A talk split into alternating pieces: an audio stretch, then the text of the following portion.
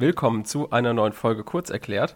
Heute mit einer ganz besonderen Folge, beziehungsweise mit dem Start und mit der Fortsetzung einer ganz besonderen Reihe. Und zwar möchten wir euch ein bisschen informieren in Bezug auf die Bundestagswahl im September 2021. Und deswegen haben wir uns überlegt, führen wir Interviews mit allen demokratischen Parteien. Und deswegen beginnen wir mit einem Interview mit den Linken, setzen dann fort mit der SPD, CDU, mit den Grünen und mit der FDP. Genau, im Zuge der Interviews werden wir uns ein bisschen auseinandersetzen mit dem Thema Klima, Bildung und im Zuge dessen werden wir uns mit den Parteiprogrammen der Parteien auseinandersetzen. Wir werden ein bisschen herausheben, wofür die Parteien stehen, wo sie sich abgrenzen von anderen Parteien und warum wir diese Parteien wählen sollten. Um einfach eine Basis zu schaffen, auf der man sich vielleicht ein bisschen besser entscheiden kann und ein bisschen besser einschätzen kann, wofür eine Partei steht und was sie erreichen möchte und was nicht. Genau, also viel Spaß jetzt damit. Willkommen zu einer neuen Folge Kurz erklärt. Heute wieder mit unserer Bundestagswahl-Extra-Folgen. Und zwar haben wir heute den Herrn Bernstiel zu Gast von der CDU. Hi. Wir möchten ja hier mit diesem Format so ein bisschen die politische Landschaft abbilden, euch erklären, was denn jetzt genau die CDU ist, für was sie steht, was sie in ihrem Wahlprogramm umsetzen möchte, auch wenn sie noch kein Wahlprogramm hat, noch kein offizielles zu dem Zeitpunkt jetzt, beziehungsweise nur ein Entwurf, wenn ich das richtig verstehe, können wir gleich drüber sprechen. Aber jetzt gebe ich erstmal ab an Kurosch, der uns heute da ein bisschen durchführen wird und ich bin sozusagen heute nur der Begleiter. Genau, und zwar haben wir heute mit der CDU unsere dritte Partei, mit der wir sprechen. Wir hatten vorher das Gespräch mit den Linken, dann zuletzt mit der SPD und äh, man muss zuerst sagen, wir bereiten uns immer eigentlich rigoros vor und schauen uns die Parteiprogramme an von allen demokratischen Parteien. Und im Zuge dessen mussten wir herausfinden, dass die CDU aktuell noch gar keins hat, auf das wir schauen können. Was hat es denn damit auf sich, dass wir jetzt quasi ja, drei Monate vor der Wahl noch kein Wahlprogramm haben von der CDU, wo wir drauf schauen können? Ja, zuallererst hat es damit auf sich, dass das, was am längsten währt, auch meistens gut wird und dass wir uns sehr viel Mühe mit dem Programm geben. Na, Spaß beiseite. Es ist in der Tat etwas unüblich, dass wir uns so viel Zeit lassen mit dem Programm. Das liegt aber daran, dass wir ja erst kürzlich einen neuen Vorsitzenden gewählt hatten und die äh, Corona-Krise hat natürlich auch einiges bei uns in den Parteiprozessen durcheinandergewürfelt. Was heißt, wir sind halt sehr stark bei unserem Wahlprogramm darauf bedacht, alle möglichen Mitglieder mitzunehmen und auch Akteure außerhalb der Partei zu fragen, ähm, wie wir uns sozusagen gut aufstellen können. Und das war jetzt alles in der Corona-Krise, naja, nachvollziehbarerweise ein bisschen schwierig möglich. Und der eine oder andere hat es ja verfolgt. Wir haben ja erst in diesem Jahr sozusagen ähm, einen neuen Parteivorsitzenden gewählt. Und der braucht jetzt auch erstmal ein bisschen Zeit, um sich zurechtzufinden und da auch seine Kernthemen in den Fokus zu rücken. Und wir haben jetzt eine ziemlich große Beteiligungsrunde durchgeführt, also sogenannte runde Tische, wo jeder äh, mhm. tatsächlich auch mitreden konnte. Und wir sind äh, ganz zuversichtlich, dass wir jetzt in diesem Monat äh, tatsächlich noch ein Programm vorlegen können. Mhm. Vielleicht eine ganz kurze Zwischenfrage. Was heißt, dass jeder mitreden konnte? Also alle Parteimitglieder oder dann nur. Genau, also, also die ganze Partei, also alle in der Partei waren aufgerufen, sich an diesen runden Tischen zu beteiligen in unterschiedlichen äh, Formen. Mhm. Meistens war es äh, so eine Fischbowl-Runde, also wo man sich einfach auch mit dran setzen konnte. Und, das ist das Besondere, wir haben eben auch Leute außerhalb der Partei gefragt, ob sie nicht Bock hätten, da mit uns gemeinsam über die Zukunft unseres Landes nachzudenken. Äh, das dann im Bereich der inneren Sicherheit haben wir mit Polizisten gesprochen, mit Leuten vom Zoll, aber jetzt auch beim Bereich der Pflege mit Krankenschwestern, mit Pflegern, dass wir einfach nicht nur, wie man so schön sagt, in unserem eigenen Saft schmoren, sondern auch wichtigen Input von außen, aus der ganz normalen Welt, aus der Gesellschaft bekommen. Mhm. Jetzt vielleicht nochmal eine Frage. Und zwar, ich das jetzt allgemein gefragt für die CDU, aber natürlich bist du unser Ansprechpartner heute. Ist das nicht ein Problem, dass da aktuell noch nicht so viel Wahlprogramm ist, auf was man sich referenzieren kann? Weil ich sag mal so, in den Medien macht es viel Anschein, dass die CDU gerne über Autobahnhöchstgeschwindigkeiten und Gendern redet, weil viele andere Sachen einfach noch nicht feststehen. Also ist das nicht einfach ein super Nachteil gegenüber den anderen Parteien, die halt einfach schon ihre Punkte festgelegt haben? Nein, das finde ich nicht, denn äh, man darf ja nicht vergessen, wir stellen ja noch die, einen Großteil der Bundesregierung und wir befinden uns noch mitten in der Corona-Pandemie. Das heißt, unsere erste Aufgabe ist, dieses Land zu regieren. Und jetzt das sauber aus Corona herauszuführen. Das nimmt natürlich schon mal viel äh, Raum ein im, im, Tagesgeschehen. Und letztlich muss man sagen, die Menschen hatten jetzt auch andere Probleme ähm, in den letzten Monaten, außer sich mit Parteien zu beschäftigen. Und wenn wir das Programm jetzt vorlegen, dann sind immer noch drei Monate Zeit bis zur Bundestagswahl. Und ich glaube, drei Monate sind wirklich mehr als ausreichend für jeden, der ähm, irgendwie mit Politik zu tun hat, um sich in diese Programmpunkte einzulesen. Also ich sehe das jetzt nicht als großen Nachteil für den politikaffinen äh, Junkie ist das natürlich schwierig, wenn er jetzt so lange warten muss, bis wir mit unserem Programm kommen. Aber letztendlich erhöht das ja auch ein bisschen die Spannung und letztlich muss man fairerweise sagen, ein bisschen Parteitaktik ist da vielleicht auch dabei, weil die anderen Parteien haben ihre Programme jetzt vorgestellt. Jetzt kennt man, was da kommt und äh, am Ende wird das dann abgeglichen mit dem, was wir so vorlegen. Können Sie das dann auch bestätigen? Also wir hatten zum Beispiel mit Dietmar Bartsch auch über das Partei, über das Wahlprogramm gesprochen und er meinte, es sind wirklich tatsächlich nur ein bis zwei Prozent der Wähler, die sich dann auch wirklich mit dem Wahlprogramm auseinandersetzen. Haben Sie auch, sehen Sie auch den Punkt oder sind Sie da eher so, wo Sie sagen, okay, Sie glauben schon, dass deutlich mehr Leute sich mit dem Wahlprogramm auseinandersetzen? Also wenn das jetzt ein Videopodcast wäre, dann hätte man jetzt gesehen, dass ich mal kurz, kurz gegrinst habe. Denn das mag vielleicht sein, dass nur ein bis zwei Prozent das äh, Wahlprogramm anderer Parteien lesen, aber bei uns ist, es, ist der Prozentsatz schon wesentlich höher. Das liegt natürlich daran, dass wir auch eine realistische Chance haben, äh, das Kanzleramt wieder zu erobern. Es sind ja drei Parteien momentan im Rennen. Manche Medien sagen, es sind nur zwei, die eine realistische Chance haben. Aber in allen Konstellationen wird die Union irgendwie eine Rolle spielen. Das heißt, das, was wir in unser Wahlprogramm, wir nennen das übrigens auch Regierungsprogramm, weil wir den Anspruch haben zu regieren, reinschreiben, wird mit großer Wahrscheinlichkeit auch Realität, während es in anderen Wahlprogrammen oft äh, so Thema Ideal- oder Wunschvorstellungen sind, die jetzt in der Praxis nicht unbedingt tauglich sein müssen. Und insofern ist da die Aufmerksamkeit auch sehr hoch. Und was man vielleicht auch noch sagen muss, diese Wahlprogramme, die sind die Grundlage übrigens für den Wahlomat, also für die vielen Wahlomaten, die es ja gibt.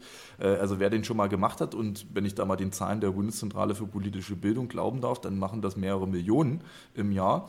Äh, das heißt, es ist also schon sehr relevant, was da drin steht für viele, die den Wahlomat benutzen, um ihre Wahlentscheidung zu treffen. Und letztlich ist es auch der Stoff, aus dem die Medien natürlich ihre ganzen Podiumsdiskussionen, äh, Online-Duelle und was nicht immer auch rausziehen. Also ich bin mir ziemlich sicher, dass mehr als ein bis zwei Prozent zumindest unser Regierungsprogramm lesen werden. Okay, wenn wir schon dabei sind, wenn wir schon ein bisschen auf die anderen Parteien gucken, können Sie bestimmte Parteien ausschließen, mit der Sie auf jeden Fall nicht koalieren würden? Oder, äh, oder sagst du, wir reden auf jeden Fall mit allen? Also das ist ja die Besonderheit bei der Union, dass wir die einzige Partei in Deutschland sind, die ausschließt, weder mit der Linkspartei noch mit der AfD zusammenzuarbeiten. Und ähm, das ist natürlich ein ganz heißes Eisen und ich werde oft gefragt, auch als Politiker, warum ist das so? Und ich sage, ich fange immer so an. Ich sage, ich kenne aus der Praxis viele gute Leute innerhalb der Linkspartei, die wirklich auch das Land verbessern wollen und sagen, deren politische Programmatik, das ist das, was unser Land braucht. Genau solche Leute kenne ich auch bei der AfD, wo, sag ich mal, ex-enttäuschte CDU-Mitglieder zur AfD gewechselt sind und gesagt haben, das ist uns hier nicht mehr konservativ genug, das muss in eine völlig andere Richtung gehen. Soweit ist es im demokratischen Spektrum auch möglich. Aber die Grenze ist dann erreicht, wenn man eben mit extremistischen Strömungen offen kooperiert. Und das gibt es sowohl bei der Linkspartei, äh, die mit Strömungen, die vom Verfassungsschutz offiziell als verfassungsgefährdend sozusagen eingestuft sind, als auch natürlich bei der AfD. Nur bei der AfD ist es viel, viel mehr Leuten präsent, weil da der radikale Flügel auch natürlich äh, viel stärker in die Öffentlichkeit tritt und wir mit dem Rechtsextremismus ja auch ein, ein, wirkliches Problem haben. Also Stichwort NSU, Mord an Walter Lübcke und so weiter. Aber für die Union ist klar, wer sozusagen sich mit Extremisten gemein macht, egal ob links, rechts oder religiös, der kann kein Partner für uns sein und deswegen ist eine Koalition mit beiden dieser Parteien ausgeschlossen. Aber ist das kein Widerspruch? Dann eine Mandatierung von jemandem wie Hans-Georg Maaßen in der Partei zu akzeptieren. Also ich meine, das eine ist es zu sagen, man will links und rechts versuchen, man, man sagt, es sind extreme Positionen, die man nicht supporten will. Das ist ja jetzt als CDU Wähler, sage ich jetzt mal, ein Standpunkt, den die unterstützen, auch wenn das jetzt vielleicht von der Allgemeinheit jetzt nicht mehr so gesehen wird mit dem Links- und Rechtsextrem, aber das ist die Position der CDU, das kann man ja respektieren, aber dann gleichzeitig Parteimitglieder zu haben, die, sage ich jetzt mal, doch dann sehr stark an diesem extremen Gedankengut sind, das, wovon sich die CDU ja auch differenziert, ist das doch ein bisschen, ich würde sagen, kontrovers, oder nicht? Also ich kenne Hans-Georg Maaßen persönlich auch sehr gut und ich kann dazu nur sagen, viele Menschen reden über Hans-Georg Maaßen, die wenigsten, die allerwenigsten reden mit ihm. Und wer schon mal auf einer Veranstaltung von ihm gewesen ist, ich hatte sogar selber mal eine organisiert, der wird feststellen, dass er sich sehr klar von der AfD distanziert, dass er sogar aufruft, nicht die AfD zu wählen, dass er ganz klar sagt, es ist eine extremistische Partei. Selbst jetzt mit der umstrittenen Werteunion, wo ich jetzt kein Fan bin und was keine offizielle Gliederung der CDU ist, als es da jetzt eine Vorstandswahl gab, hat Hans-Georg Maaßen gesagt, okay, mit diesem Vorsitzenden geht die Werteunion in eine ziemlich eigenartige Richtung und hat erklärt, seine Mitgliedschaft ruhen zu lassen. Was nun seine Äußerung anbelangt, da muss man sagen, diesen Spielraum muss es innerhalb einer demokratischen Partei, die sich selbst Volkspartei nennt, geben. Wir müssen sehr linke Kräfte in unserer Partei genauso abbilden können wie sehr konservative Rechte, was im Fall, äh, äh, Mitglieder, was im Fall von Hans-Georg Maaßen der Fall ist. Und deshalb wäre ich immer sehr vorsichtig, ihn dort vorzuverurteilen. Und letztlich muss ich mal Folgendes sagen: In diesem Wahlkreis, in dem er sich jetzt befindet, da kämpft die Union mit der AfD um das Direktmandat. Und jetzt muss man sich die Frage stellen, was hat man dann lieber? Einen Hans-Georg Maaßen, der auf dem Boden des Grundgesetzes steht und sicherlich mit der einen oder anderen Aussage aneckt, oder einen direkt gewählten Abgeordneten der AfD.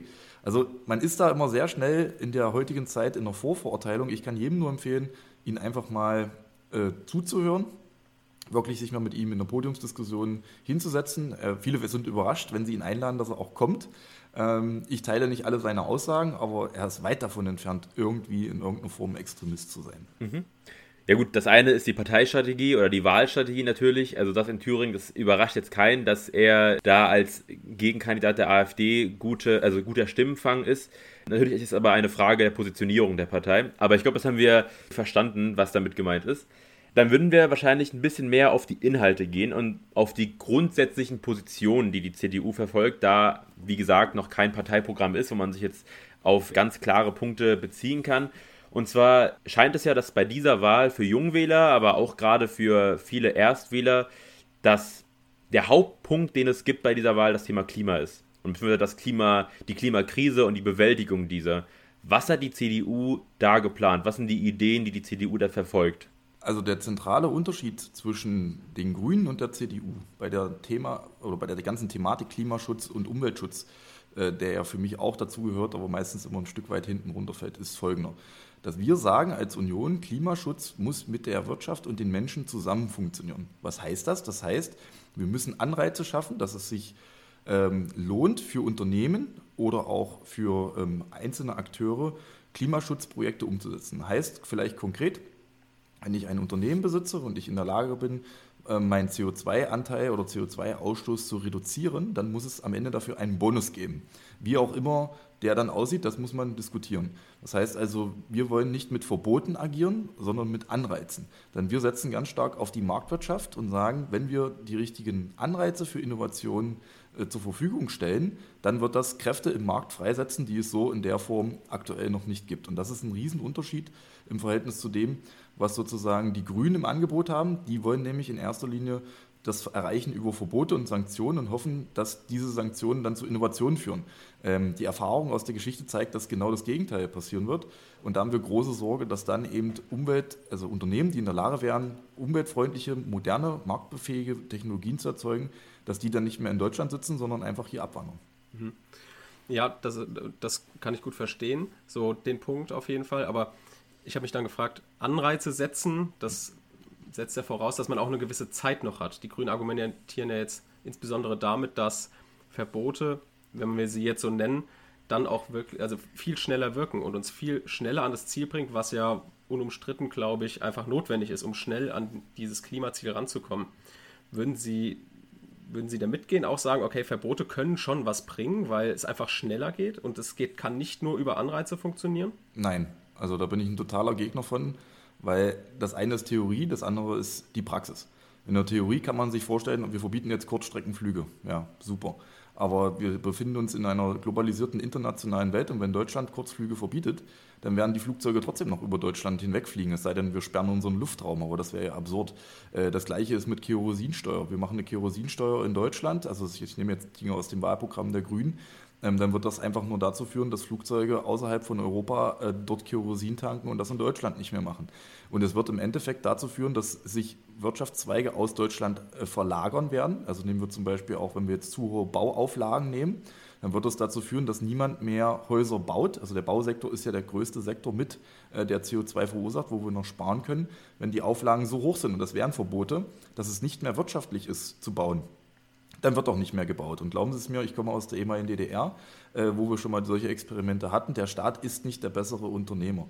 Und das heißt, Verbote klingen erstmal gut in der Theorie und sie würden vielleicht auch sofort was bringen. Aber Wahrheit ist halt auch, Deutschland ist nicht der Retter des Weltklimas. Und was unsere Aufgabe als Deutschland sein muss, wir müssen zeigen, dass es geht. Wir sind das einzige Land auf der Welt, was gleichzeitig aus der Kohle und der Kernenergie aussteigen möchte. Und es ist unsere Aufgabe zu zeigen, dass beides funktioniert. Eine starke Wirtschaft als Industrienation zusammen mit Klimaschutz. Und wir sind momentan die Einzigen, also ich sehe keinen anderen äh, in der Union, die das beides zusammenbringen wollen. Und nicht entweder oder. Das ist kein Entweder-Oder-Spiel, sondern es geht beides zusammen. Mhm. Haben Sie da vielleicht ein konkretes Beispiel nochmal, wo ja. es sinnvoll wäre? Zum Beispiel nehmen wir das Beispiel Kurzstreckenflüge. Was wären dann Anreize, die Sie setzen würden? Also Sie würden nicht sagen, okay, Kurzstreckenflüge werden per se verboten werden. Ich glaube, das sagen ja auch die Grünen sogar nicht, sondern man versucht es ja anders zu steuern. Wie würden Sie das jetzt in dem konkreten Fall machen? Ich war, also bei dem Thema Kurzstreckenflüge ist eins entscheidend.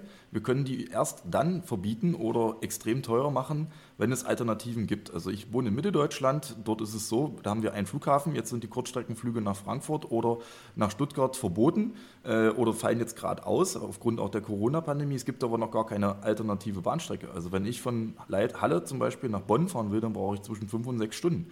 Und dann hoffe ich, dass äh, ich da keinen Bahnverlust habe. Ich will ein anderes Beispiel nennen, wo es ein bisschen plastischer wird. Die Grünen haben gesagt, raus aus dem Verbrennungsmotor, alles auf Elektromobilität. Das ist ein totaler Harakiri. Warum?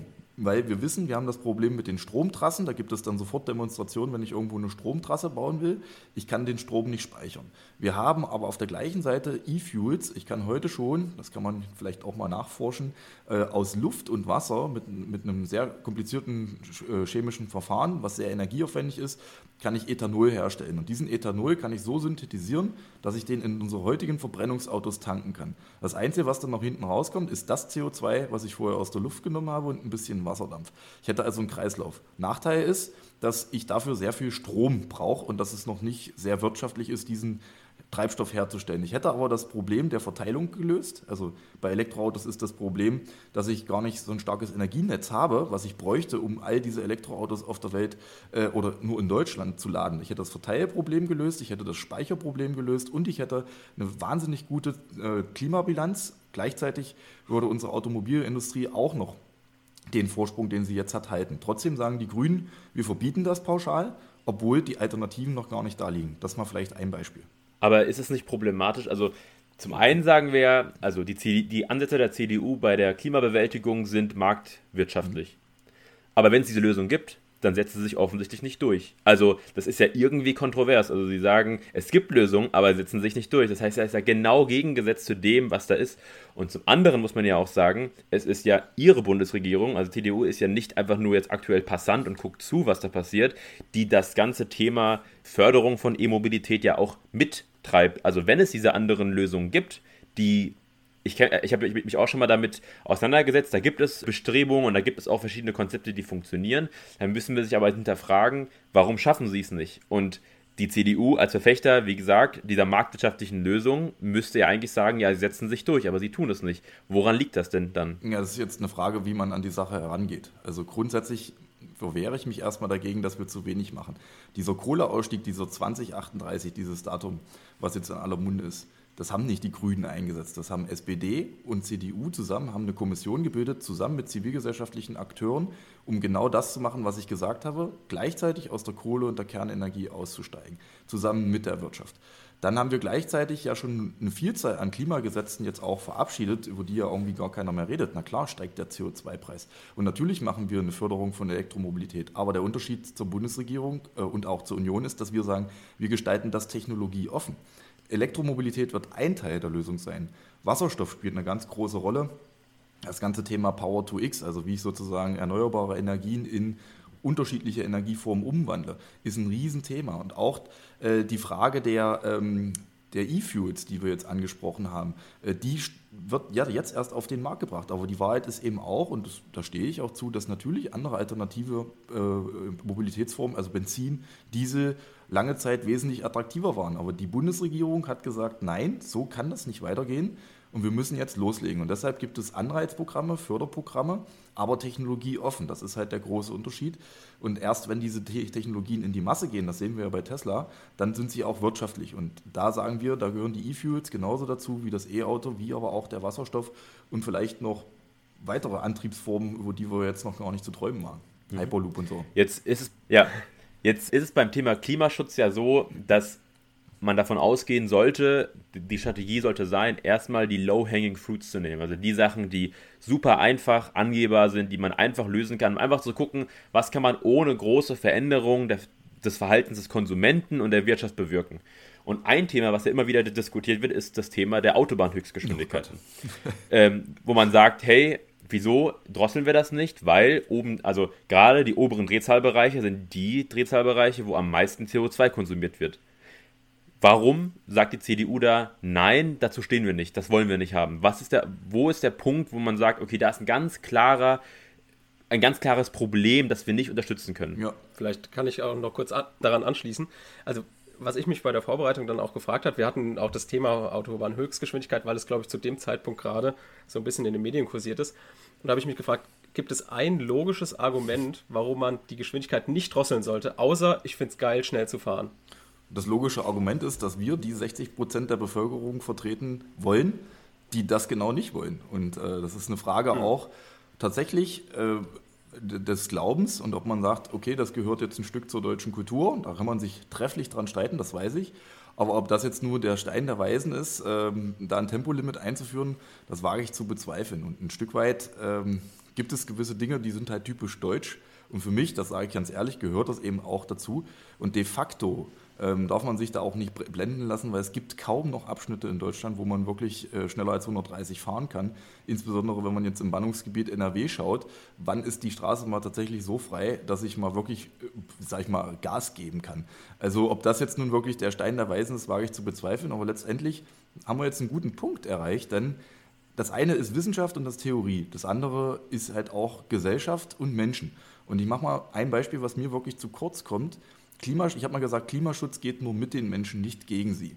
Was heißt das? Das heißt, wenn Menschen, wenn es denen gut geht, und das sehen wir ja auch, wo werden Grüne gerade gewählt, wenn die keine sonstigen Probleme haben, Hunger, Arbeitslosigkeit, äh, äh, Ordnung, Sauberkeit, Sicherheit, dann äh, wird erstaunlich viel sich Gedanken gemacht über Klimaschutz, Umweltschutz und Artenschutz. In Ländern, wo wir das alles nicht haben, wo also ganz existenzielle Sorgen noch existieren, da ist auch der Umweltschutz ein absolut nachrangiges Thema. Gucken wir mal in Lateinamerika zum Beispiel oder in Afrika.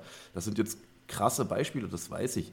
Was ich sagen möchte ist, wenn unsere deutsche Bevölkerung irgendwann wieder bei 10, 15 Prozent Arbeitslosigkeit ist, dann wird es ein großes Akzeptanzproblem geben innerhalb der Bevölkerung für Klimaschutzmaßnahmen. Wir sehen das jetzt. Wir haben die teuersten Energiepreise in ganz Deutschland, äh, Entschuldigung, in ganz Europa. Und die haben wir natürlich, weil wir die erneuerbaren Energie, äh, auf die erneuerbaren Energien setzen, also EEG-Umlage und alles, was dazugehört.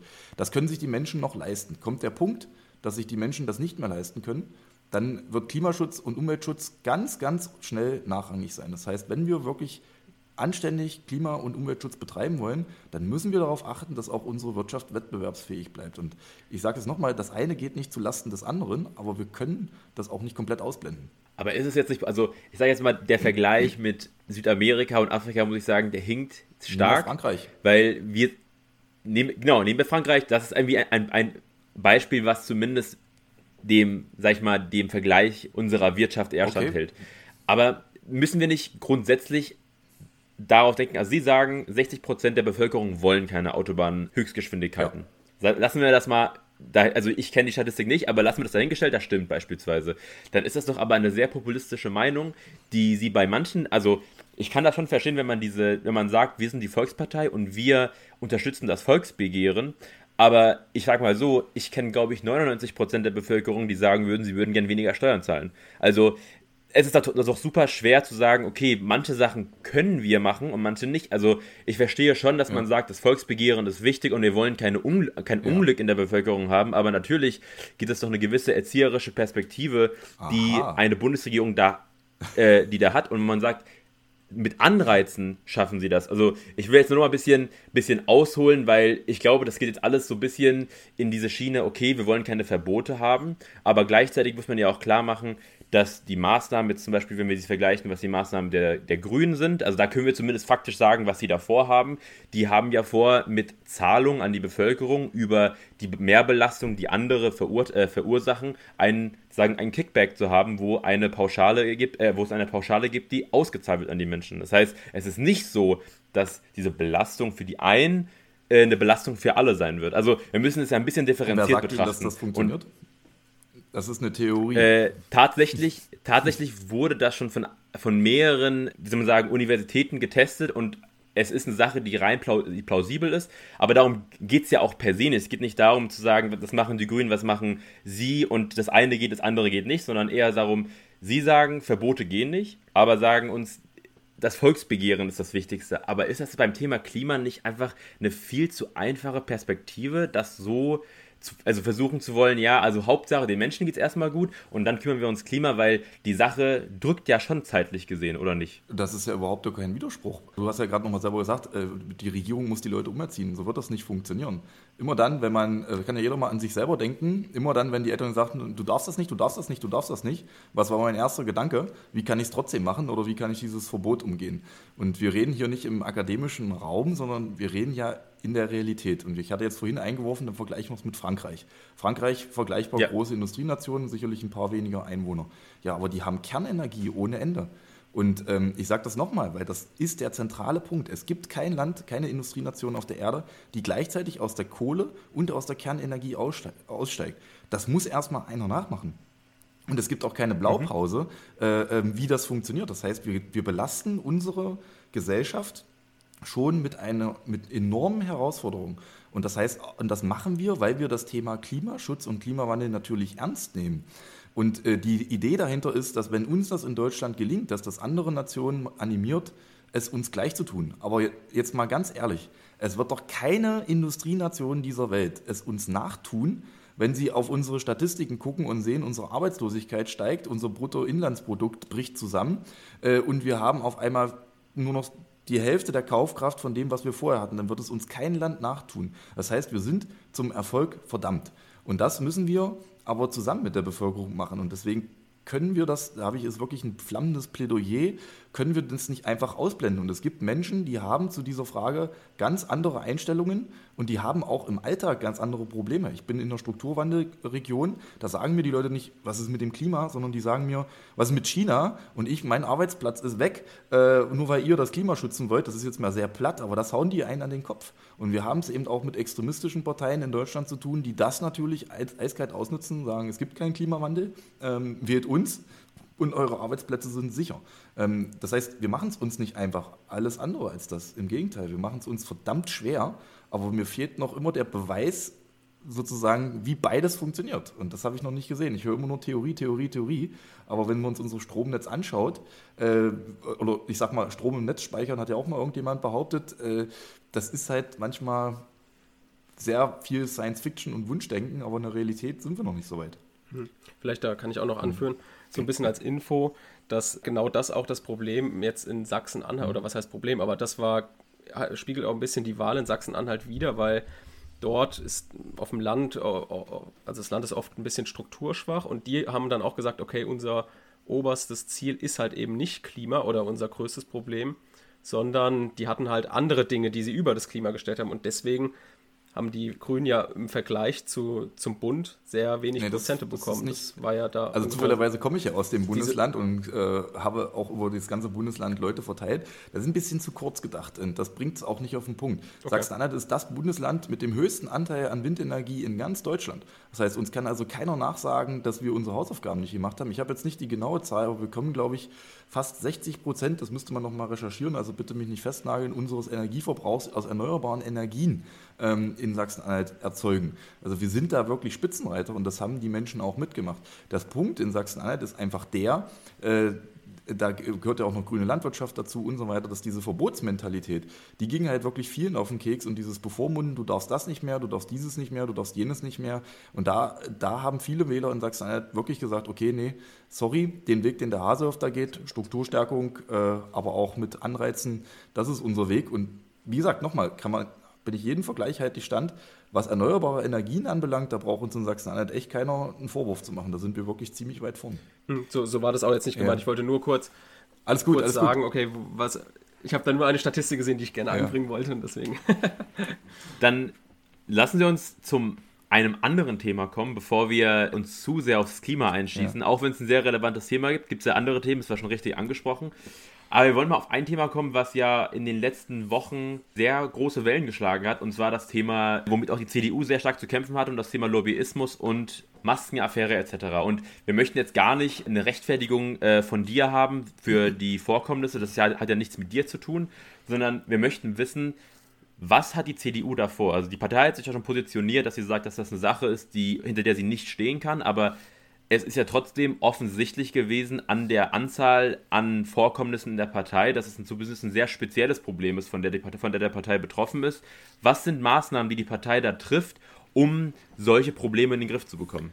Ja, also wir können ja schon im Präterium sprechen, denn wir hatten ja in der letzten Sitzungswoche im Deutschen Bundestag äh, neue Gesetze auch verabschiedet, die es in Zukunft sehr, sehr schwer machen werden, dass sich sowas in so einer Form nochmal wiederholt. Man muss dazu sagen, ähm, das hat in der Form so keiner kommen sehen, weil ich wurde oft gefragt, warum gab es denn nicht nur vorher solche Sätze, weil man einfach nicht geglaubt hat, dass das in so einer Krise tatsächlich auch möglich ist, dass sich da jemand dran bereichert.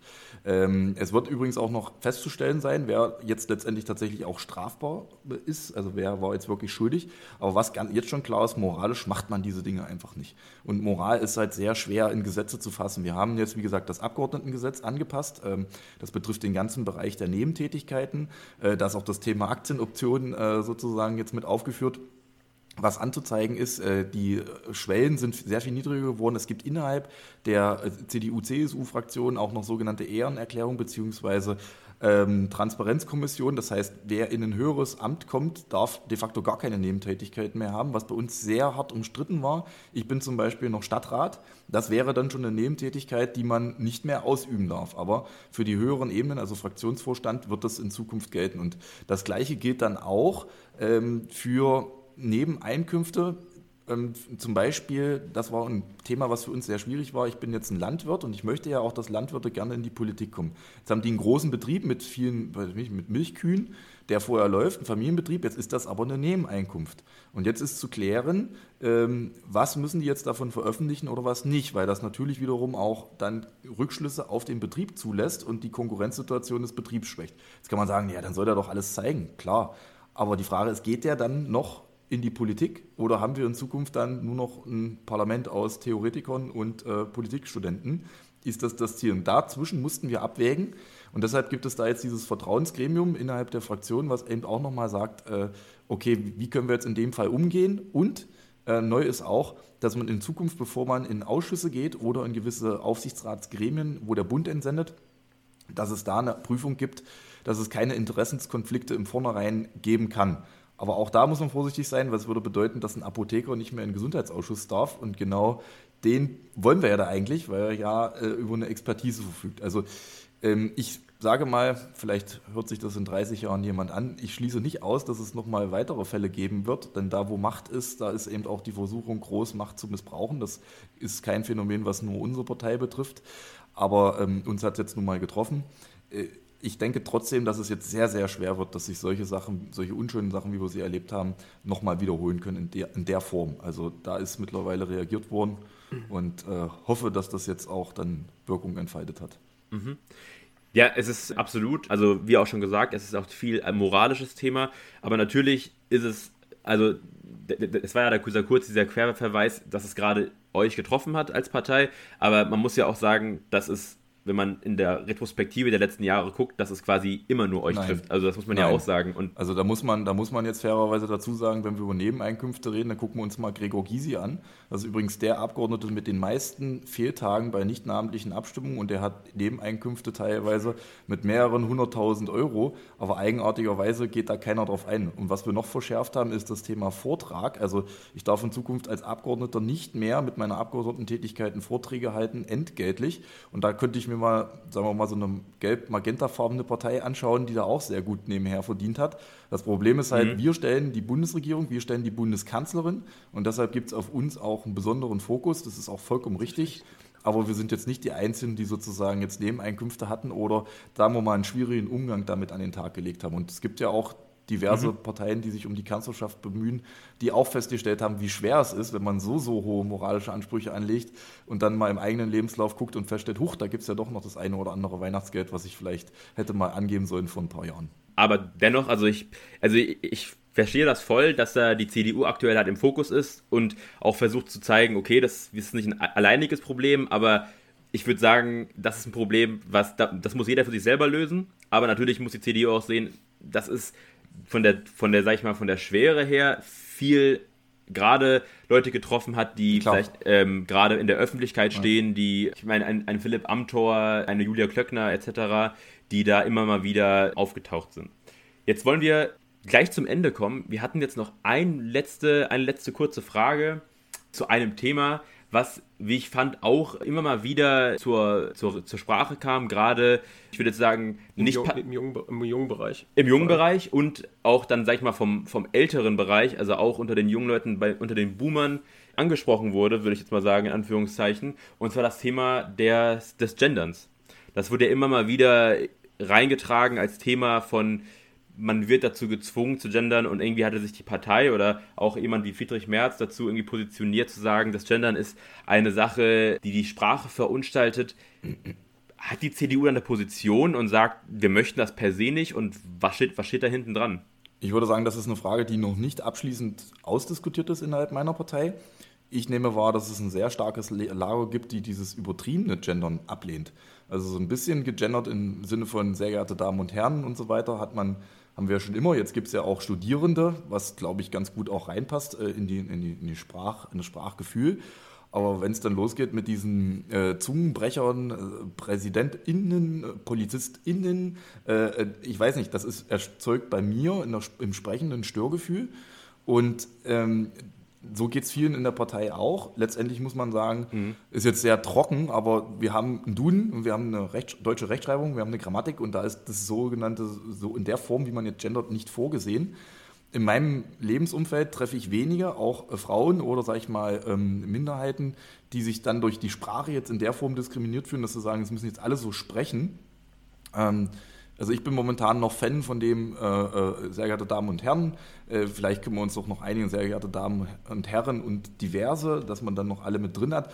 Aber in diesen Sätzen das so reinzubauen und gerade wenn man so spricht und das hört, ich komme ich total durcheinander. Also vielleicht bin ich da auch wirklich rückständig, ich bin da ehrlich und nenne es menschlich, aber wenn, wenn, wenn dann so dieses Stoppen kommt und Pause und Sternchen und was es noch alles gibt, oder es sind 50 Männer im Raum, es kommt eine Frau rein und dann spreche ich von PolizistInnen.